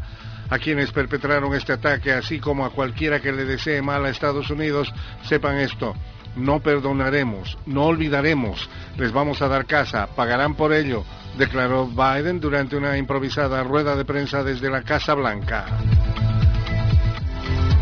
Los Centros para el Control y la Prevención de Enfermedades dijeron el jueves que se han administrado 364 millones de vacunas COVID-19 en Estados Unidos. 202 millones de personas han recibido al menos una dosis y 171 millones de personas están ahora completamente vacunadas. Los datos muestran que el 61% de la población ha recibido al menos una dosis de vacuna con un 51,7% completamente vacunados. El 71,3% de los residentes de Estados Unidos de 12 años o más han recibido al menos una inyección, mientras que el 60,5% está completamente vacunado.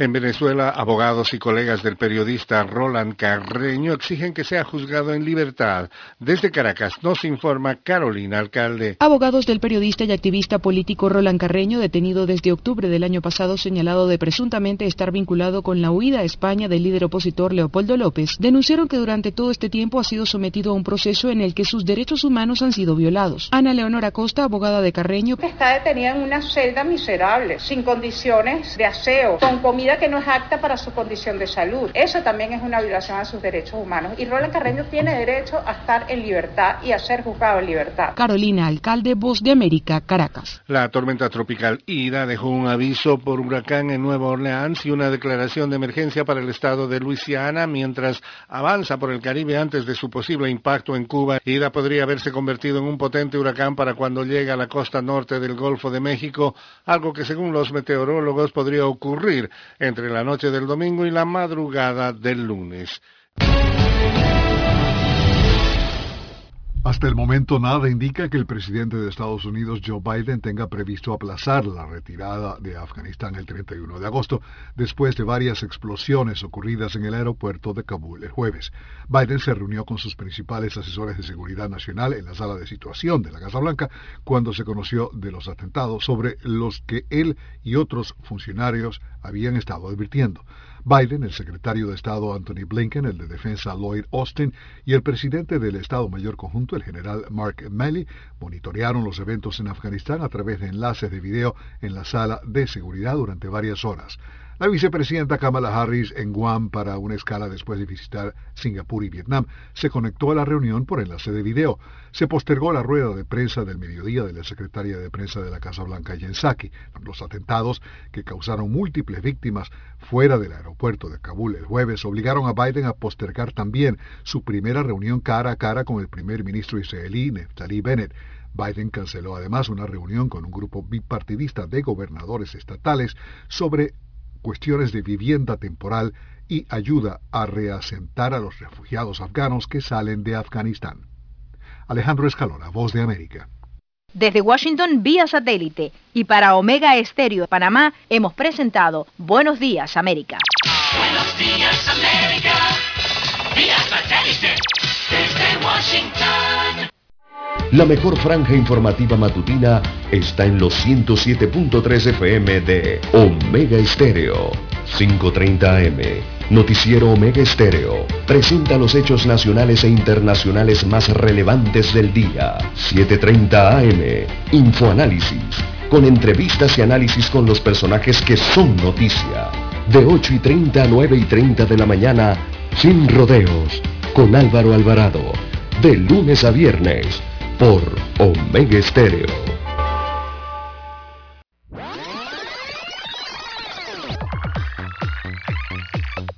Omega Stereo tiene una nueva app. Descárgala en Play Store y App Store totalmente gratis. Escucha Omega Stereo las 24 horas donde estés con nuestra aplicación 100% renovada.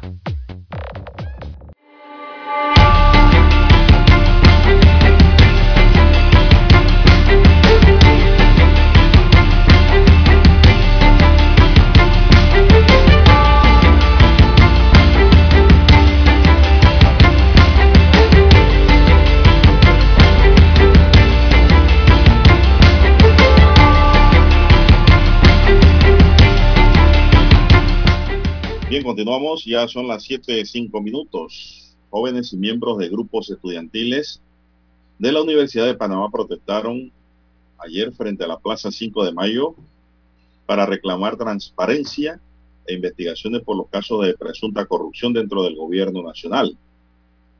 Con pancartas en manos y gritando consignas, los universitarios se manifestaron también por la medida económica que está implementando el Ejecutivo que considera no está beneficiando a los sectores más vulnerables del país. Después los jóvenes se trasladaron a la Escuela República de Venezuela luego de denunciar la presencia de supuestos infiltrados en la protesta. De allí se trasladaron a la sede del gobernante PRD donde gritaron consignas contra la posible firma de acuerdo con Minera Panamá que consideran estarían vendiendo el patrimonio del país a una empresa extranjera. Al llegar a la sede del PRD, se encontraba cercado y fuertemente custodiada por unidades de la Policía Nacional. Al mismo tiempo, otro grupo distinto también en la Plaza 5 de Mayo se manifestó para rechazar el programa vacunación. Aseguran que estas vacunas son experimentales. Estos están en contra de la posibilidad de una vacunación obligatoria, aunque el Ejecutivo ya ha confirmado que toda aplicación de la vacuna es voluntaria.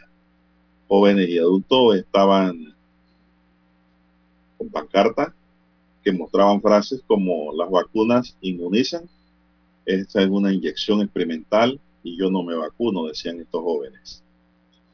Bueno, eso ocurrió ayer, don César, en la ciudad de Panamá. Hay muchos videos en las redes sociales al respecto. Algunos se quedaban Sí. asombrados pensando que era un video antiguo o viejo. No, no. No, pero eso ocurrió en la tarde de ayer. Eh, Y, y anteriormente también, la noche, el día anterior hubo otra protesta, igual. Por eso que usted piensa que no era ayer, si esa fue ayer también. Todos, sí, los videos que estaban circulando. Bueno, eso ocurrió allí cerca de la Asamblea Nacional también. Y desde la Asamblea Nacional, por allí, eh, uno de los diputados se paró a pedir disculpas, don Juan de Dios. Ah, sí, lo escuché, yo venía en camino de su tierra ayer. Sí, sí, sí. Lo escuché, lo Eh, escuché. el, ¿cómo el no? diputado del circuito de San Miguelito, 86, de nombre Raúl Pineda, eh, le pidió disculpas al otro diputado, el otro es del circuito 88, ¿verdad? De Juan Díaz, creo que es. Eh, Sí, de Juan Díaz. Le pidió entonces disculpas públicamente a Edison Bros. Esto fue ayer, eh, luego de ese incidente con este diputado independiente que protagonizaron el día anterior durante la sesión de la Comisión de Presupuestos. Así que el diputado de San Miguelito dijo que siempre apoya al sector popular, pero no debió alterarse, dice Pineda. Abro comillas, le cito al político, me disculpo ante Brose, no fue la forma adecuada. Cierro comillas, es lo que dijo el político de San Miguelito. Pero formaron Bueno. todo este altercado para esto después. Pero es lo que yo lo- ayer dije. Y, y dijeron muchos medios de que eso fue una discusión innecesaria por algo irrelevante. Realmente que se pudo haber debatido ahí en la en la propia comisión. Pero bueno, por lo menos Pineda salva salva un poco su imagen porque las redes sociales le dieron parejo, pero el que se llevó los platonazos fuertes fue Pineda, por decirlo de una manera y popularmente, por la forma en cómo se comportó allí en la comisión. Sí, todo ante la pregunta si los beneficiarios del programa de emprendimiento de la AMPIME eran graduados de secundaria, era lo que quería conocer el diputado Brose. Bueno, pero es lo que se yo generó digo, todo el problema, Ahí, ¿no? se, ahí se generó y en donde Pineda decía que eso era discriminatorio, porque él venía de los barrios populares y que eso era discriminatorio. Eso no es ningún discriminatorio. ¿Quién le dijo a Pineda que todos los que somos de barrios populares no tenemos estudios superiores? Yo soy inclusive hasta más popular en San Miguelito que el mismo Pineda Lara. Tengo muchísimos más años de vivir en San Miguelito que él. Muchísimo más. Y yo no me considero discriminado. Ni me consider- consideraría discriminado por eso. Para nada. Si el hecho de que alguien no tenga un- una secundaria terminada por X o Y motivo, no hace, Lara, realmente que no sea una persona capaz de administrar o manejar fondos para un pequeño emprendimiento, un pequeño negocio. Solo basta saber sumar y restar, Lara, y dividir, que era lo que decía mi abuelo. Aprendan a sumar, restar, dividir y multiplicar. Con eso es suficiente para que vivan. Eso es verdad. Entonces, yo no vi allí ninguna discriminación de ningún tipo. No, simplemente estaban fiscalizando cómo se están entregando los beneficios de los programas de emprendimiento que tiene a través del presupuesto la AMPIME, ¿no? Eh, eso simplemente es la labor de los diputados. La labor de los diputados es esa, crear leyes y fiscalizar. Bueno. Y tienen que preguntar, don Juan de Dios. Bueno, pero ofreció, no, no, ni siquiera ofreció, pidió. Él debió ofrecer las disculpas. Se dice, ofrezco disculpas, no pido disculpas. ¿Por qué vas a pedir disculpas si tú eres el que estás ocasionando el altercado? Así es. Hay que saber hablar también y expresarte. Bueno, por lo menos allí momentáneamente fumaron la pipa de la paz. Hay que ver qué dice Brose, si acepta las disculpas que no le ofrecieron, sino que le pidieron. Así es. Bueno, producto de este altercado, don Juan de Dios, el día de hoy habrán muchos reportajes eh, entre ayer y hoy sobre buscando a los eh, beneficiarios de la AMPIME para preguntarles cómo pudieron acceder entonces a los beneficios de la institución. Bueno, Lara, Esas- pero yo, yo le voy a decir algo. Esos testimonios van a estar rondando por todos Yo lados. quisiera saber, yo, yo quisiera saber, Lara, en el gobierno de Martinelli se invirtió mucha plata En estos rubros también. en esto, en estas actividades. Yo quisiera saber, y la AMPIME lo debe dar a conocer, de esos dineros invertidos en ese periodo de gobierno, ¿cuántos subsisten con los negocios que abrieron a raíz de, eso- de esas ayudas que le dio Ah, la AMPIME? interesante. Eso sería interesante. Porque estos es préstamos no son para comer. Estos no son para gastar. Esto es para invertir. Entonces, esos son estudios que debe inclusive analizar la propia Contraloría General de la República, Lara, para tener un panorama claro de si las cosas están funcionando bien o si se, se está fallando en la política de Estado en esa materia. Eso es interesante. Porque yo quisiera saber, Lara, cuánto dinero se gastó en aquel entonces y si ha habido resultados para el país, para el Estado y sobre todo para los beneficiarios de esos préstamos. Y si esos préstamos fueron reembolsables también o no. O fue dinero tirado al pozo, fue agua tirada al pozo. No retornable o retornable. Quisiéramos saber también. Hay muchas cosas que preguntar, pero nadie tiene respuesta. Si no te responden es una patada en la barriga. Clara, si tú preguntas algo que no les gusta, una O no te abren la puerta de la institución o no te responden los correos ni cuestionarios. Con una cachetada. Y después no va en la la vías cosa. data, entonces ya viene la situación. Bien, vamos a hacer Bien, una pausa, hacer la la pausa. última de hoy. Adelante, Dani. Omega Stereo tiene una nueva app. Descárgala en Play Store y App Store totalmente gratis. Escucha Omega Stereo las 24 horas donde estés con nuestra aplicación totalmente nueva.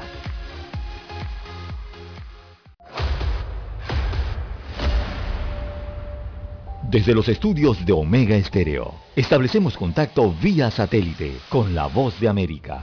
Desde Washington, presentamos el reportaje internacional.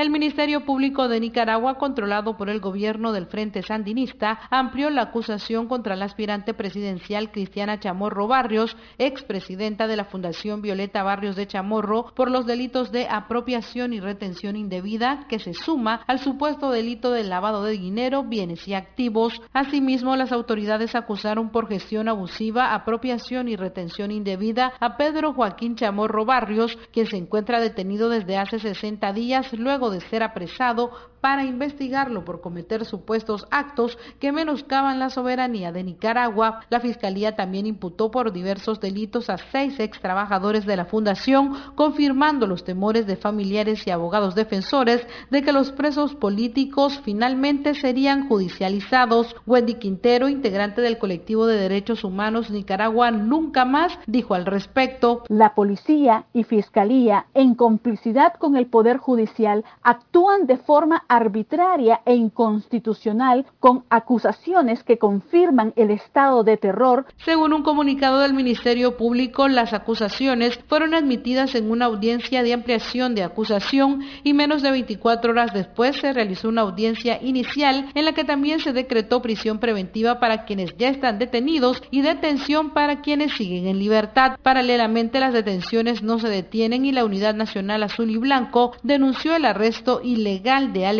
Hernández, miembro del Consejo Político de esta organización, que previo a su arresto grabó las siguientes declaraciones. Es difícil dejarle estas líneas a mi familia, a mis seres queridos a mis amigos, pero tomamos la decisión de seguir adelante, enfrentándonos a esta tiranía. No tenemos miedo. Familiares y abogados han denunciado el total aislamiento de los detenidos y las violaciones al debido proceso, mientras los fiscales realizaron la ampliación de la acusación antes que se vencieran los 90 días previstos en el proceso de investigación llevado a cabo por las autoridades de justicia y es considerado por los expertos como una violación a las garantías de los procesados. Daliano Caña, Voz de América, Nicaragua. Escucharon vía satélite desde Washington el reportaje internacional. Para anunciarse en Omega Estéreo, marque el 269-2237. Con mucho gusto le brindaremos una atención profesional y personalizada. Su publicidad en Omega Estéreo. La escucharán de costa a costa y frontera a frontera. Contáctenos 269-2237. Gracias. 7.30 AM. Infoanálisis, con entrevistas y análisis con los personajes que son noticia. La mejor franja informativa matutina está en los 107.3 FM de Omega Estéreo, cadena nacional.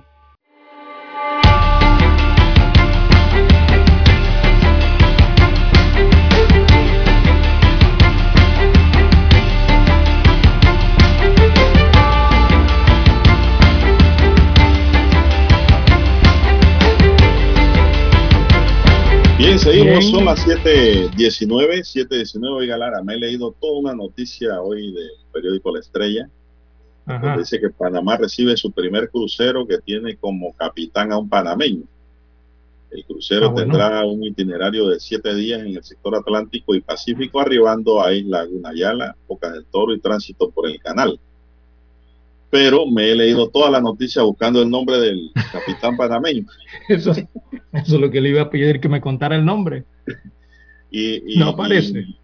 Y, y en lo- todos los párrafos que leí, que son como 10 ahora mismo, no encontré el nombre del capitán panameño. Lara. Evidentemente tampoco el periódico lo tenía. Eh, pero digo, tú no puedes titular algo que no tienes en el contenido de la noticia. El colgado inmediatamente te ayuda. Bueno, así es la cosa, ¿no? Me he leído toda la noticia, párrafo por párrafo, y si usted lo encuentra, me dice cuál es el nombre, Lara. No lo he encontrado todavía. No, es que no, no, no, no dice. Nada más dice su capitán es panameño. Así es. Y durante su estadía en nuestro país sumará a su fuerza laboral a bordo de cuatro tripulantes panameños también. Pero yo quería saber el nombre del capitán para ver, ¿no? ¿Quién era el capitán del crucero? Panamá tiene buenos capitanes en la, Sí, claro, tiene vocación La- marítima, ¿no? en la flota mercante internacional, en, la- en el comercio de naves. Y es lo que hay que desarrollar en Panamá, la vocación marítima. Primero por tener el canal interoceánico acá. que hay una universidad marítima. Y segundo, sí, claro, todo eso va en desarrollo, ¿no? Y segundo, porque a Panamá la bañan dos, dos océanos, un mar y un océano, ¿no? El Caribe y parte del Atlántico y, lo que tenemos con el Pacífico. Así que la vocación eh, marina o la vocación marítima debe ser, eh, debería ser alta en nuestro país. Es alta, Lara. Es alta. Y usted sabe que lo- los pilotos del canal, antes de entrar a trabajar allí, tienen que haber trabajado con mucha experiencia en la Marina Mercante Internacional. Sí, correcto, sí. Es un requisito para poder trabajar en, como piloto, ¿no? Aquí en el canal de Panamá. Así es, don Juan de Dios. Bueno, nos preguntan en las redes sociales, reviso aquí rápidamente mis redes sociales, arroba César Lara R. Eh, entre una de las preguntas, bueno, de las internacionales dice, ¿y, ¿y, a dónde van los afganos? A los que están evacuando, nos preguntan hacia Ah, dónde van. Bueno, recordemos que todo eso es un proceso, ¿no? Primero es el proceso de sacarlos de, de Afganistán. Ellos eh, luego se van a unos países de tránsito.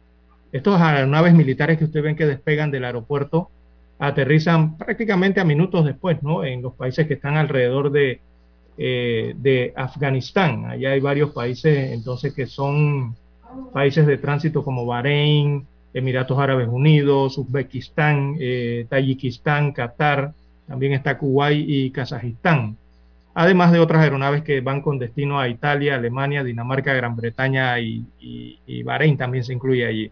Esos son países de tránsito de allí, entonces viene la otra parte importante, que es hacia dónde los dirigen y quiénes les dan asilo o, o los refugian. Por ejemplo, para el caso de Latinoamérica, como me pregunta este oyente, eh, la mayoría, eh, digo, los países que hasta ahora están aceptando eh, estas evacuaciones de afganos son eh, Colombia, Chile y México, además evidentemente de los Estados Unidos y Canadá, ¿no? que Canadá también está sirviendo de, país de tránsito. Son los principales países americanos que hasta el momento eh, en el continente están dándole refugio o les están dando asilo a estas personas afganas eh, que huyen de su país. En respecto a eso, don Juan de Dios, eh, vale la pena destacar lo que ha hecho México. Eh, No, México México el día de ayer recibió al Afghan Dreamers. Esto se trata de las soñadoras afganas, muy conocidas en Internet. Es ellas eh, eh, son la promesa todavía de la, son la promesa de la ciencia y de la tecnología de ese país. Y México les dio asilo el día de ayer. Se trata de un grupo de unas 20 adolescentes de entre 13 a 18 años de edad que formaron el primer equipo femenino de robótica de Afganistán. Así que todas ellas, eh, México les ha dado asilo, las recibió el día de ayer. Se están llevando a los cerebros, don Juan de Dios. Claro, claro. México. Eso es lo primero que hacen ¿no? los países más avanzados. Así es, están, recogiendo los- lo mejor. A los profesionales, a los estudiantes brillantes. a los arquitectos, a los ingenieros, eh, eh, a los médicos científicos que también hay en Afganistán.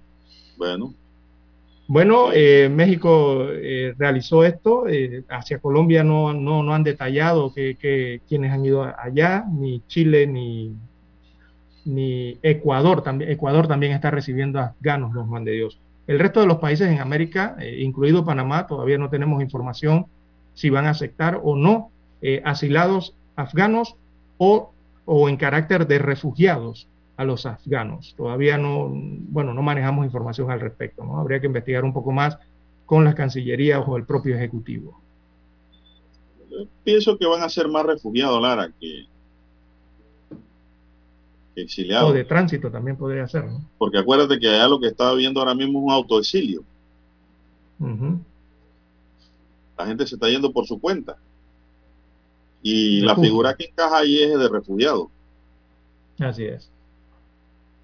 Pero me preocupa que otros países están sacándose los cerebros de Afganistán, Lara.